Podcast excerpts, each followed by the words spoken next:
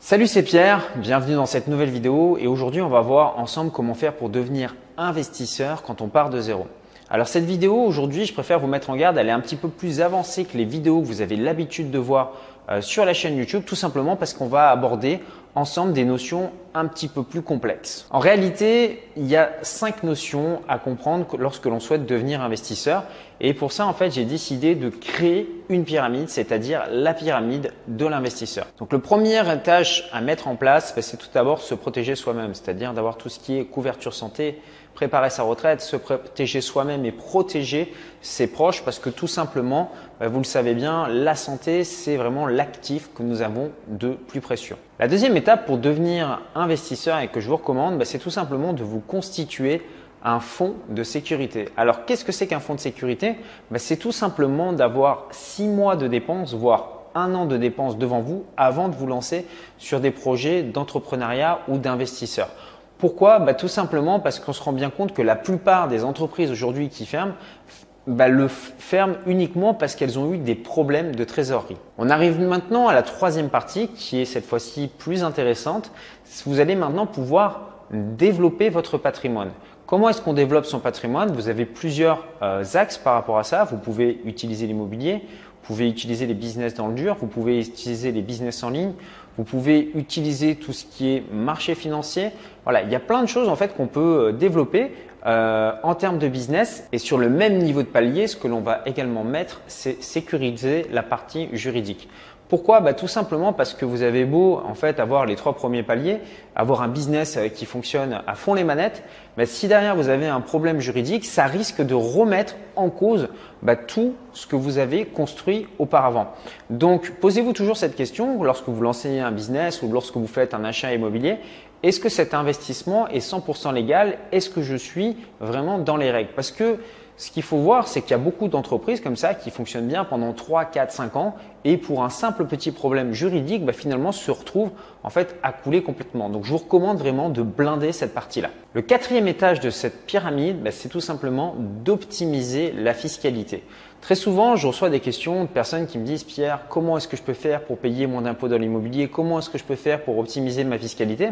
Et la question que je pose souvent aux gens, c'est ouais, mais est-ce que tu as déjà un business en route Est-ce que tu as déjà des biens immobiliers? Et bien souvent, en fait, la réponse est non. Moi, ce que je vous recommande, c'est d'abord de construire un business et ensuite vous verrez pour justement ajuster les variables de fiscalité. Donc pour optimiser sa fiscalité, ben, il y a plusieurs possibilités. Donc il y a des statuts que vous pouvez utiliser en France euh, dans l'immobilier. Vous avez aussi la possibilité de changer euh, de résidence fiscale. Vous avez la possibilité de créer euh, des sociétés. Donc pour ça, en fait, il va falloir vous entourer d'une équipe, donc de notaires, d'avocats fiscalistes et également de comptables. Et une fois donc que vous aurez donc optimisé votre fiscalité, bah, c'est un petit peu la cerise sur le gâteau parce que vous allez pouvoir aller beaucoup plus vite.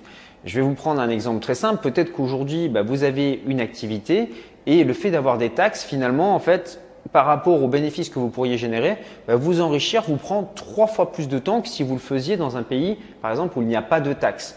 Donc après, c'est à vous de trouver la juste variable d'ajustement, mais la question de se dire, c'est est-ce que j'ai envie d'aller deux fois plus vite sur mon business? Est-ce que j'ai envie d'aller trois fois plus vite sur le business? La cinquième étape, ça va être d'automatiser votre business. Tout simplement, pourquoi? Parce que bah, votre temps est limité, vous n'avez que 24 heures par jour. Et la question à vous poser, c'est est-ce qu'aujourd'hui vous avez envie de passer votre temps à travailler 70 heures, 80 heures sur un business et au final ne plus profiter de vos proches Ou est-ce qu'au contraire, bah, vous allez travailler sur un système qui va extrêmement bien fonctionner et ensuite déléguer ces tâches à des personnes qui sont bah, compétentes dans le domaine? Moi, par exemple, je vous explique un petit peu comment ça fonctionne. Quand j'achète un bien immobilier, bah, je vais travailler énormément pendant 3, 4, 5 mois, je vais tout mettre en place.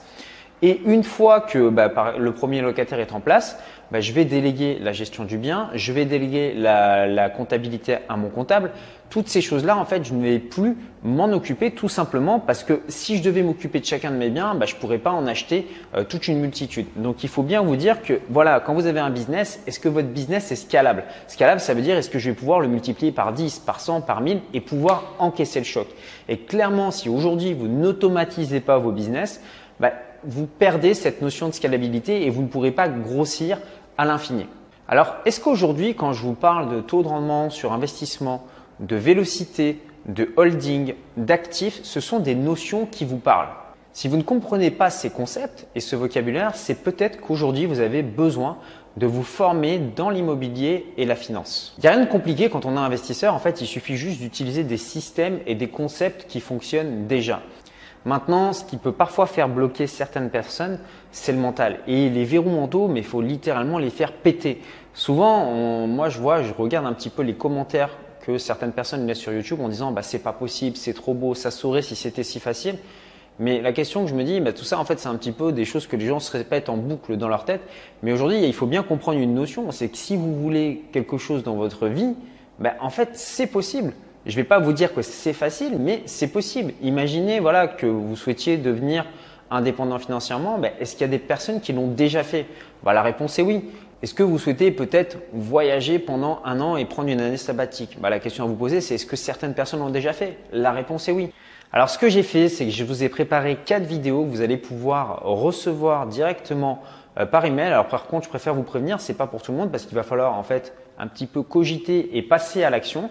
Mais dans ces quatre vidéos, ce que vous allez apprendre, c'est comment investir quand on part de zéro, comment toucher quatre loyers sans passer par la case euh, du banquier, comment ne plus payer d'impôts avec l'immobilier et aussi comment revendre un bien immobilier sans se faire plumer. Vous avez un bouton qui s'affiche ici si vous êtes sur ordinateur et si vous êtes sur smartphone ou tablette, vous avez donc un i comme info qui s'affiche maintenant en haut à droite de la vidéo ou alors vous pourrez retrouver les liens dans la description YouTube de cette vidéo. Moi je vous dis à tout de suite de l'autre côté dans les quatre vidéos privées. Salut là Honnêtement, euh, je vous invite à venir tester parce que là l'eau elle est vraiment bonne. 25 degrés, ça fait vraiment plaisir. Euh, voilà, je pense que je pense que tout est dit. Bon, on se retrouve tout de suite tous les deux de l'autre côté. Salut